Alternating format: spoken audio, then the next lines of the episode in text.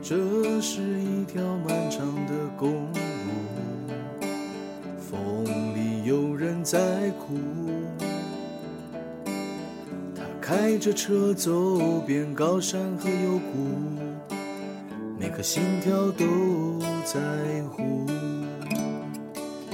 他不相信人都注定要孤独，无论子孙满堂，还是一个人住。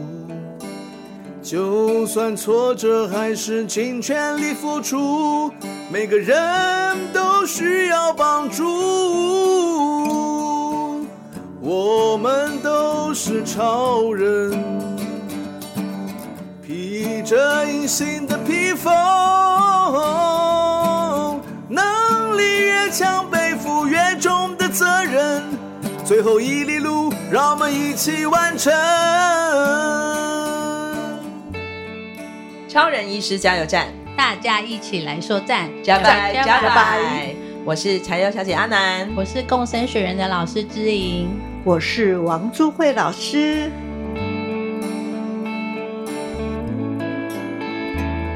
老师好，小朋友们好，上课喽！今天哇，今天才有小姐面对两位老师，有点那个立正站好没有啦？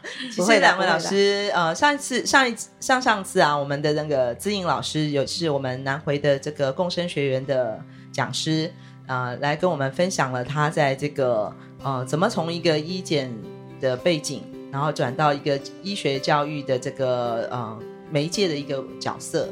然后的，然后也提到了他去日本受训二十七天的一个经验震撼哦。好，那今天呢，我们也继续请这个资颖老师，还有对，刚刚忘了介绍，我们刚刚有另外一位老师，我们王珠慧老师，就是我们资颖老师的老师。但是呢，老师因为非常的年轻，所以我很难叫他师祖，我还是要叫他王老师好。你好，欢迎您来到我们的节目哦。因为那天跟子颖老师聊到说，哎，那个朱慧老师要从日本回来一个月，嗯，刚好是放寒假嘛，嗯嗯、就想啊，太难得的经验了，所以我们就今天就一起请到老师跟老师的老师一起到我们节目里面来。对对，那我们这个老师的面前呢，我们准备了一点那个营养午餐啊，希望大家在那个边聊，我们就可以边吃用餐，然后呃分享。我们更多的这个在日本学习的经验跟故事，嗯，好，嗯，所以你可以再呃跟我们介绍一下，那时候你去日本是参加一个什么样的一个课程跟训练？那在一百零七学年度的时候，就是北一有一个呃跨跨团队的一个交流，那这个交流一直以来在北医的学校都有。那我是第三届，第三届他们觉得不应该只有护理人员去看日本的肠道的这部分，嗯、那想要加入更多的职类，那医技系、营养系还有职能治疗，这一次我们就加入了这样子的团队，一起到了日本去。那这医院来自于北北医，然后万方跟双河三间，就是都是台北医学大学、台北医学大学体系下的这个医院。附设医院，对，然后的专业的各专业的职类别的学员，嗯嗯，然后我们就共同到日本去学习，嗯，那老师是我们第一个接触的。等于是保姆，也是老师，然后也是帮我们跟日日本沟通的一个桥梁的一个媒介。哦，那所以那时候等于是透过这个计划才认识老师的。对，没错，嗯，对，嗯。那在回来的时候，我们也要做一些专案的报告，老师也都尽心尽力的在辅导。所以从回来到这边有五年六五五六年的时间，只要有任何大大小小的事情，我都还是会拜托王老师啊，或者是跟老师联系这样。所以是因为老师常年都是在日本。已经是在侨居在日本的一个哦、嗯呃，没有没有没有，我公司雅致微信有限公司是在台北，嗯、那这个公司二零零四年成立的一个口笔译的培训跟会展，还有就是教育的公司。哦。那因为有缘，嗯、我从慈济大学二零零呃二零一六年退休的时候就接这家公司，嗯。然后拓展到台日的呃长照医疗专业人员培训，嗯，对，那这里面呃前前后后有很多的贵人出现了哦，对，那我才有办法认识知莹啦。那知莹他们这一对哈，对我印象深刻的是，他们绝对不会被打败。哦，然后这里面是知盈，就是每天都是，呃呃笑笑脸常开，嗯嗯嗯嗯，很活泼，嗯嗯。但是我发现他有一个，就是他会觉得他跟长照比较无关，是，所以来了，到底能看到什么？真的能了解到什么？我记得我有跟你，对，你有跟我说，那我就就有分析给你听。对，那我总是帮人家算命的时候，我算了之后我就会忘了。我但是我知道后来你有开始在走，是是是，对啊，那时候志颖老师上一集有谈到哦，身为一个医检师，然后虽然因为这是跨职类职类的去日本的见习，但是一到日本就傻眼，怎么是长照？对，然后长照这一题跟医检师有什么关系？好像你很难找到。着力点，对，所以有点紧张，有点担心。但后来当然你也转了一个题目，嗯，就是在谈医学教育的部分，因为检验在日本还是偏向于治疗端的那个部分。在照护端、长期照护端或者是社区端，比较少用到检验的资源。那我有什么角度可以去介入？那，因为刚好在学医学教育的这个部分，是，那我就要想要看各个人才他们的培育，还有人才之间他们的沟通、跨团队的一个联系，这些桥梁是怎么搭出来的？嗯嗯，然后用这样子的方法带回台湾，然后跟大家分享。所以当然很重要，也是因为跟王老师有了一些一些沟通，然后因为老师的经验很多，然后也看到很多的面相，尤其是老师几乎都是看，等于是我们这个连接台湾的长照人呃人员，长照的这个在职人员，还有这个学习者到日本的一个很重要的一个桥梁桥梁哈。其实我是二零零八年嗯呃参加日本的政府的内部会议。那那时候他们在谈的都已经确定哈，要从印尼跟菲律宾引进护理人员跟社工人员，因为他们毕业之后没有工作做，因为是五年制的。你说印尼跟印尼跟菲律宾的护理人员在毕业后，对，那护理师四年之后要找工作也很难，他们不是正职的一个护理职可以去考，还有差一两年的资格。哦，对，是。那。而且菲律宾你也知道，他们就是输出国嘛，人力输出国，人力输出，嗯，所以他们就用日本的经贸经贸协议来输出，嗯，care worker 的人力，但是用 care worker、嗯、worker 就是劳工嘛，嗯、就不好听，嗯嗯嗯，所以就变成啊、呃、一个名称带进来。那那个会议里面又听到京都大学的教授在解释的，我就不用跳到。台湾不是现在都已经都是那个菲律宾的玛利亚在带小孩子，很多的这个 外对外籍的移工来到台湾，有没有可能他们后来会被变成招工？我那时候是突然这么一想。你说台湾的台湾对，是不是混浊了？嗯、不清楚了？嗯嗯嗯嗯，本来是引进来的是家呃家庭用的呃呃，等于说。帮佣嘛，是，对不对？外劳帮佣嘛，是。那很有可能会变成外劳的照护工嘛，对。因为大家不清楚这一块的时候，是。就一个念头，我就去跟公司说，我们除了口译笔译的教育跟这个会展呐、接 case 之外，嗯，是不是要踏入长照这一块？是这样的机缘，所以我才开始，因为我自己本身也是药剂师，对。对 对，对，老师还是药剂师哦。对，然后我又在研究这个劳工，因为我是国际劳动机构，比那个联合国更早成立的那个的东亚的翻译官是。所以，我们每年四个国家 country report 就在谈，嗯，工时、工会、罢工等等，全部是。我想说，哎，这个好像不得了，台湾会不会陷入这个困境？OK，就是本来应该是说是长照的一个专业人员，但是因为在这个国其他的国家在这件事情的认识认知没有那么清楚的时候，会一并把我们亚洲区的东南亚来的这个人人员当做都是我们的这个照顾照顾工。对，二零零八年是这样那个年代。然后在国际会议，我一每也会到蒙古啦。乌兰巴多啊，嗯嗯，大家一起开会，中国也会，嗯、那时候就有讨论到医疗人才已经在流动了，嗯，就不是很频繁，不只是，那里面二零零八年开始，我看到是台湾的长照工的外籍长照工可能会面临呃双边哪边不平等，嗯、那这个就会产生对家庭、对低收入户会有很大的一个影响。嗯，那再来就是可能像姿莹你们的这个走医疗的，如果不知道怎么去 care 这些。老人家就会把他们当成使使唤老人家，然后会催嘛，催老人家。那这个突然想到的，我就往这一块去做研究。嗯嗯嗯。嗯嗯，所以那时候是在国立高雄第一科技大，后来转到慈济大。嗯。那慈济大被就是邀请去那边任职的时候，嗯、我只提了一个条件。嗯。不能只在日语系。嗯。能不能给我在医学院医学系开课？这个好特别哦，就是对文理跨，嗯、没错，然后跨领域再把他们带出国是我的愿望。嗯嗯嗯，对，所以一直在做，所以才会碰到你。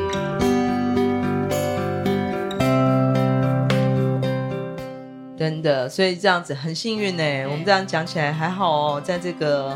日本学习的这个过程里面，有碰到一个这么有经验的老师，而且他在那么早的时间就已经观察到了，就是在这些呃，第一是长照领域上的这个可能各各方面的认知上的差异，然后还有对我们国内人才的这个呃外流出国进行的时候，可能认知上的差异，等于是所以口译笔译这个语言上的这个专才，在这个时候的确帮了我们很多很多的忙。因为其实所有的困难都是在沟通嘛，对，嗯、对，人与人的沟通跟这个跨国的文化的跨文化的沟通，对对，异、嗯、文化沟通里面，嗯，你如果没有真心的对待，然后你是单方的去讲话的时候，这个沟通是不成立的。对啊，是的，是的。没有，怎么忽然想到那部电影啊？在在爱情中不需要翻译，但是在人生里面我们大大需要翻译哦。是在工作团队当中，每一个人的专业的角度、不同的角度切入，嗯、还有我们专业养成的背景当中，都没有在一个课程教我们去跟不同的职类、不同的人员做沟通，甚至在医护照护端怎么跟病人的沟通，其实，在台湾的整个医学教育的养成是比较缺乏的。对，对其实即即使我们同文同种，讲的是同样的语言，对都不见得能够了解彼此。如果没有用心的话，是，然后再加上世代的落差，嗯，呃，年轻辈的、中生代的，或者是呃比较接近退休的学长姐，其实大家的想法会不太一样。对、啊，所以在这个。中中间的过程当中，沟通啊、嗯、是蛮重要的一件事情。我们看老师吃的那个他的鲑鱼特餐，看起来好香哦。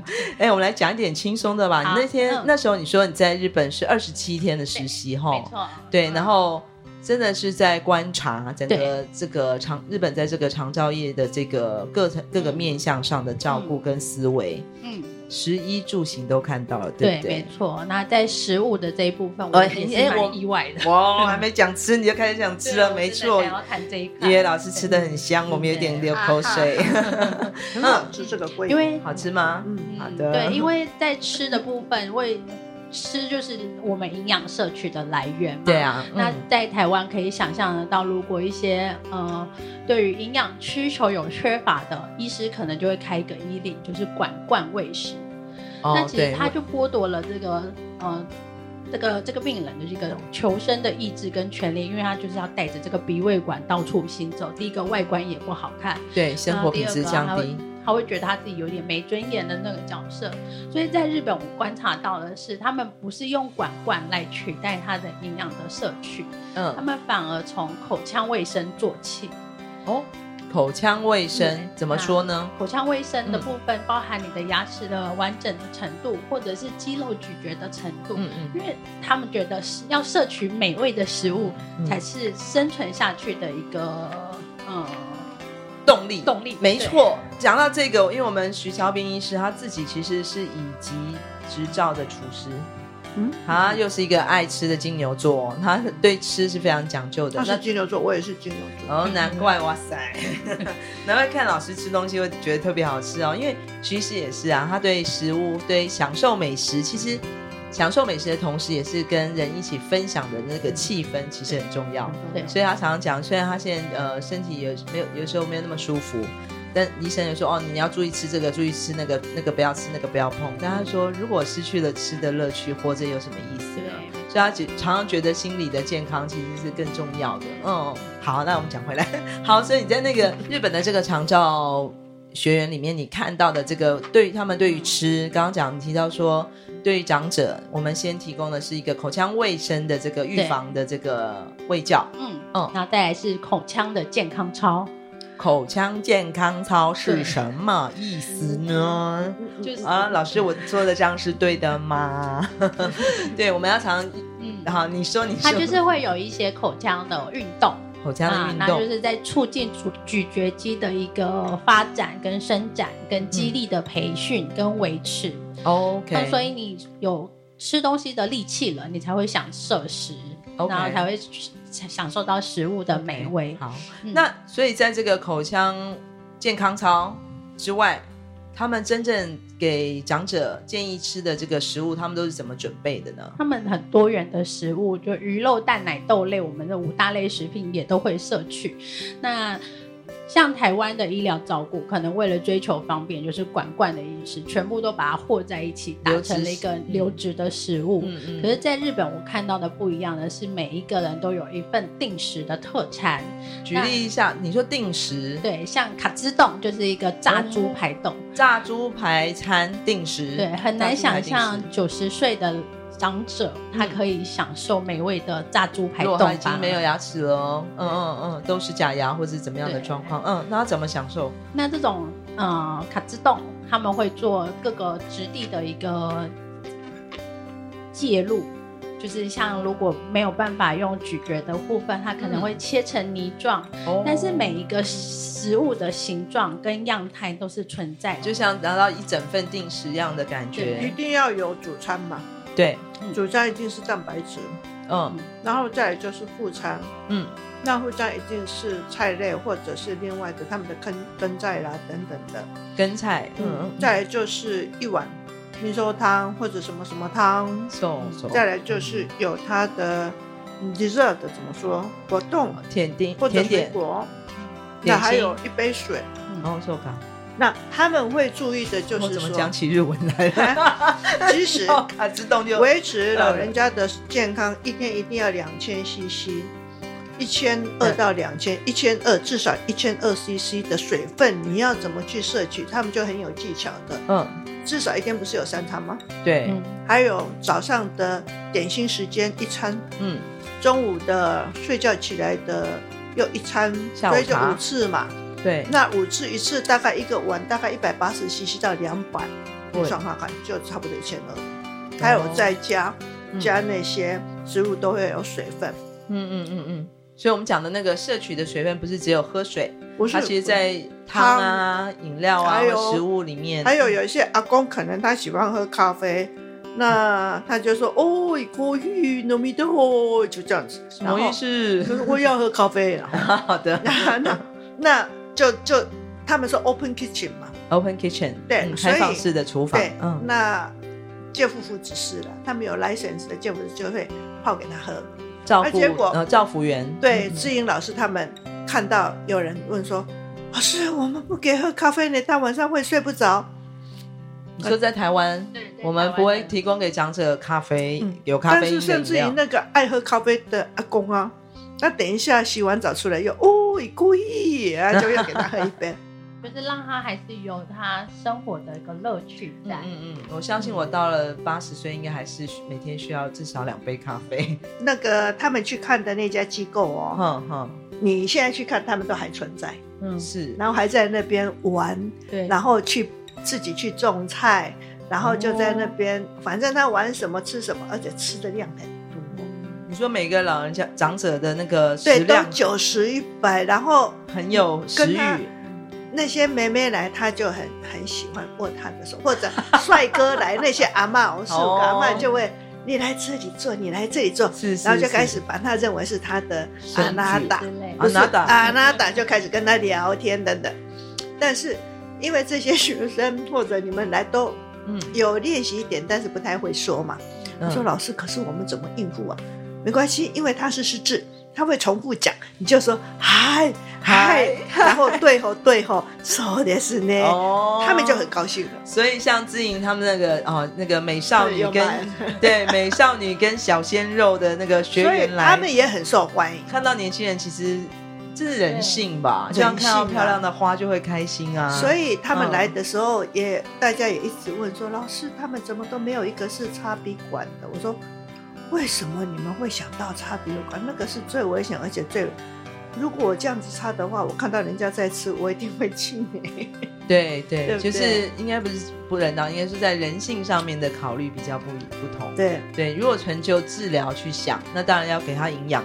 他才能够有能量存活下去。日本的盛冈理事长就是那个我们的很像，很像那个我们的引导人，精神引导人。是，他就说他慢慢会退化到整个机能都没有了，口腔的机能没有了。对，因为他自己不会想去咀嚼嘛，是。然后他的唾液不出来，还有我们会教他做这边的按摩，有三个穴道，下巴的穴，呃，对，还有这里也有。哦，那这个都要做的这个按摩。对。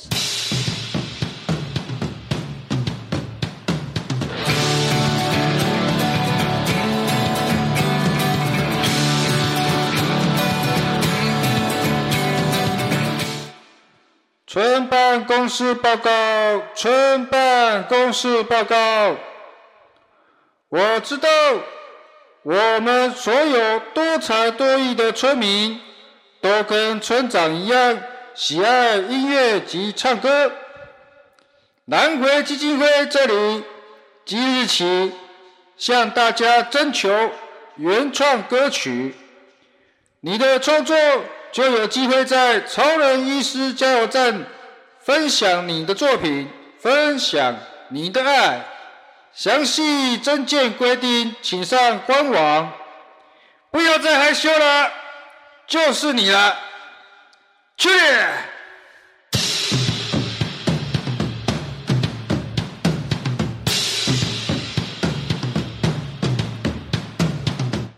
还有，如果真的唾液比较少，嗯，它有一种那个胶质的水分，嗯、就给它含着等等，哦、所以不会呛到。胶质的意思就是因为让它不会呛到。那个是胶。胶的水分，嗯、是。那喝水也有四种的调粘稠的哦。调剂，所以是很细致的这个设计，对，针对不同的人的需求跟健康状态，嗯，但是他的目标基本上就是不插管，尽量目标是这样：一，给他持续他的生活的规律，是不去受影响；对，二，他想做什么就让。我们尊重他的気持ち，所以这个叫做尊严。嗯，嗯，第三个，不要去剥夺他还残存的能力，嗯、我们去抢来做，因为比较快啊。每个居户都会说：“啊、老师，我我我脑血的吸干呐。”嗯，但是呢，你不去做什么，他还是活在那边。是啊，你就鼓励他自己动。嗯，这三个是三大原则，就是仍然有相信自己有存在的价值。对，哦不是要靠别人的角色，也是帮忙发掘长者他需要什么的协助，嗯，然后鼓励长者自己去做。这个观念其实蛮很关键哦。我们可能在台湾或者我们华人的生的被文化里面，很觉得就是应该要照顾老人家，照顾长辈，什么事情都应该要我们帮他做，才是孝顺，才是对。如果这些老人家变成要被照顾的人的时候，会用掉我们库存的哪些钱？连医院的，对不对？那会颠倒，整个社会经济会颠倒。所以日本现在变成尽量把老人家、社区的老人家都把他养的健健康康，他们可以自己生产、自己努劳动，对。其实是降低我们的医疗成本。对，然后他也高兴，嗯、而且这个已经快没有的医疗库存，也可以再 keep 一些。嗯嗯，他不能再征税了啦。是，像我一个月在日本被、嗯、被扣一年就要被扣的是有国民健保费跟老人健护保险费两笔。嗯，健保费大概也就要五六万，五六万日币，还有老人借付保险费就要有八万多哦。好，去年来的专员就老师，你每年付了这么多，如果你说你要活到一百零二岁三十年的话，不是有好几百万？到时候政府会退给你吗？嗯、我说，你说你买保险，人家会退给你吗？他们说哦。所以都是一个很沉重的这个经济上的，对，羊毛出在羊身上。是，我们要不要让自己家里的老人家活得快乐？嗯，那也不会给我们负担嘛，不然我们老人家会认为说，啊、哎呀，我的女儿我不要给你，搞不好我就偷偷的跑去后山，自己关在那边去饿死了。嗯这个就是以前的时代，这样没错没错。其实包括我们，尤其在台湾原住民，我们也是有这一些这样的传统文化嘛。对，达悟族啊，嗯，对，或者我相信其他的族群应该也是有的。早期嘛，哈，以前不是有一部很有名的电影《小巨人》，就是在讲这个。还有《游山解考》这部日本电影也是在讲这个年迈的这个长者选择到自己独居，就是不要再浪费。好像不要再耽误到了这个子孙的这个生活，嗯、甚至资源。嗯，哦，有这样的一个故事。对，像我们在台湾一听到安养中心，对，嗯、呃，老人机构，就会觉得好像是被子女抛弃，哦，长者才会去的地方。嗯，嗯，那我在日本看到的是，我好想要住进这个地方，因为他的那个机构，嗯，很像小朋友的幼儿园。每天有不同的活动，每天有不同的乐趣。嗯嗯，那逢年节有一些节庆，也有节庆相关的活动。那也尊重了长者的尊严，然后也可以跟长者之间彼此的互动等等的。嗯，然后我就觉得这个才是一个很健康的一种呃安养下下半辈子的那个生活。其实我们讲长者，长者要照顾长者，其实。时间就这样过去，我们有一天也会是长者，我们有一天也是会变老的。嗯，我们想要自己 想要自己老老后是什么样的人生跟生活？对，应该就是这样去思考。我们眼前的这些长者，他们也会有这样的盼望，对不对？对，有。然后我们可以尽早的做哪一些规划？是啊，对。哎，志颖，我那天看到你的那个 LINE 里面有一张照片，好可爱哦！你抱了一只好像小海獭。他他他为什么你去长照去日本你会有抱一只宠物去上学？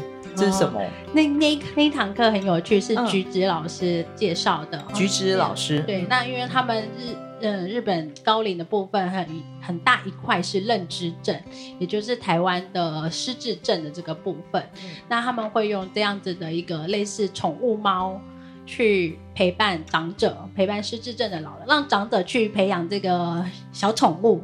那小宠物也会有宠物，它是呃机器猫的一个宠物啊，人工智慧的一个机器猫，像小叮当一样。对，它是做成像海獭的样子。对，那你可以帮它取一个名字，它就会记得它自己叫什么名字。当你在叫它的时候，它会有反应的一个。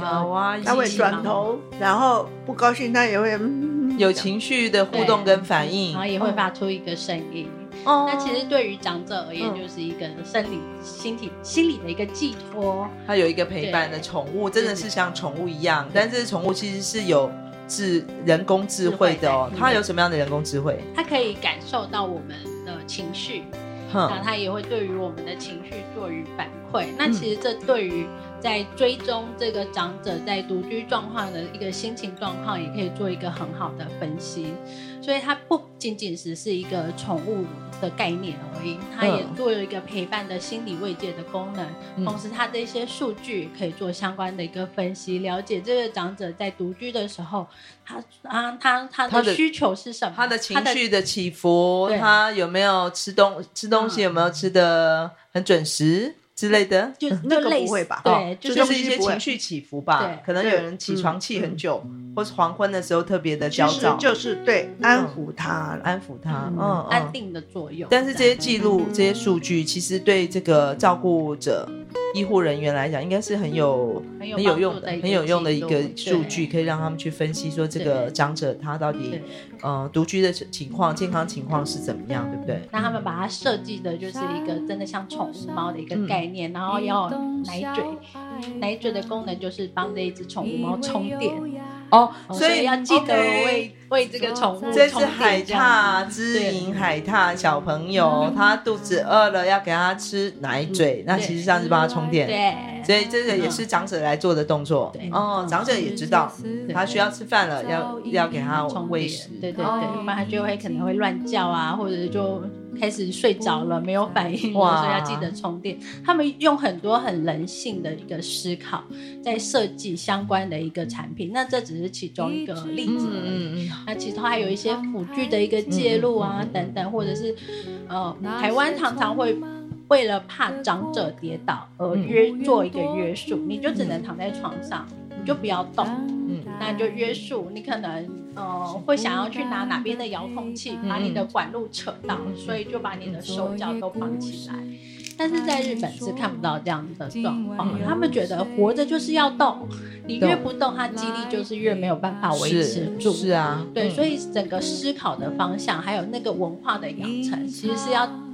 长时间，然后大家一起共同经营，有这样子的一个目标去前进。嗯，不过我相信，呃，虽然我们对台湾跟日本的这个文化跟生活，甚至社会社会研究的这个差距，时间感的差距是差了十年二十年了。我们常常讲说，其实日本现在在发生的事，就是我们未来会发生的事，跟台湾跟日本的这个关系是非常相近，因为毕竟还是在这个生活形态上是比较像的。对。但是日本在这个研究上面都会比较快，提前一点。呃，他现在的进步是来自于过去很多的经验的这个挫折累积出来，到现在一个很进步的这个成果，然后让我们去做学习嘛，对不对？嗯，对。那另外还有看到我比较印象深刻的是，呃，工作人员的心态。嗯，跟他的一个专业素养的一个部分，嗯，那我我印象深深刻的是在布施屋，我们就也是跟他们一样，早上一起去从实习开始就看他们工作的一个开始。你说什么布施屋？对，它是一个长者的一个机构，有点像日照中心哦，日照中心就是台湾的，我们讲日照中心，嗯嗯嗯。山坡上。那它里面有相关的工作人员，那我们在实习的过程当中就看着工作人员的上工，然后整个过程，然后到下班这样子。那我比较讶异的是，每一个人口袋都有一个小本子，他们叫做 passport，就是他们的工作护照。护照。那我就很好奇，你们都在看什么？你们在写什么？他们把他们的初心写在里面，就是他投入这个工作当中，他的愿景是什么？他的工作目标是什么？哦，那在每一天都会时刻的提醒自己，我今天的工作我有没有做完？然后我的工作是什么？有没有展现我的工作的专业？嗯嗯，然后透过他们的专注跟专业，才会让他们的这个工作走得长，走得远。嗯，那其实，在台湾的医疗工作下，医医事人员的流动率是非常大的。嗯嗯，那我们要怎么在这个工作做得长、做得远、做得快乐？做得有方向，这也是在日本我看到的，就是他们心心情的这个稳定，对，然后还有承诺，嗯，就是我投入这个行业的热情跟初衷，他们都是永远 keep in mind 的，写在自己的小本子，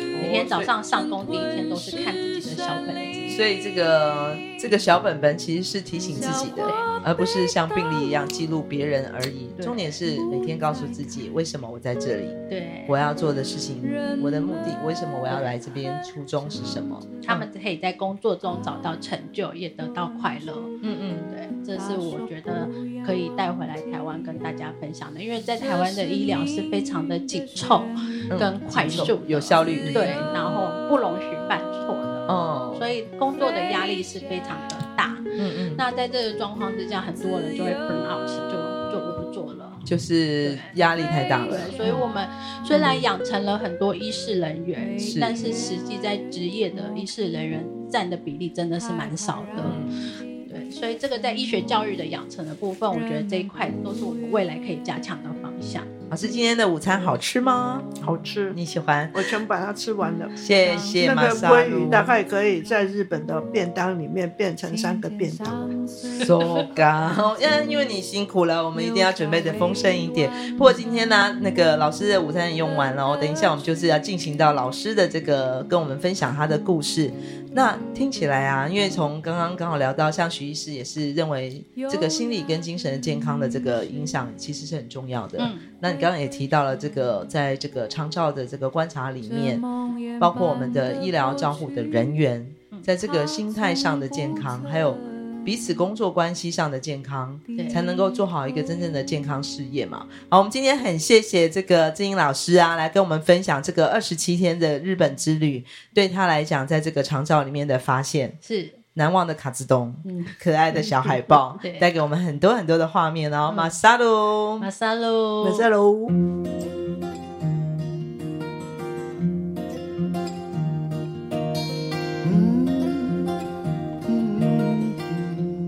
从屏东到台东这条南回公路上，有一间超人医师加油站，二十四小时不打烊。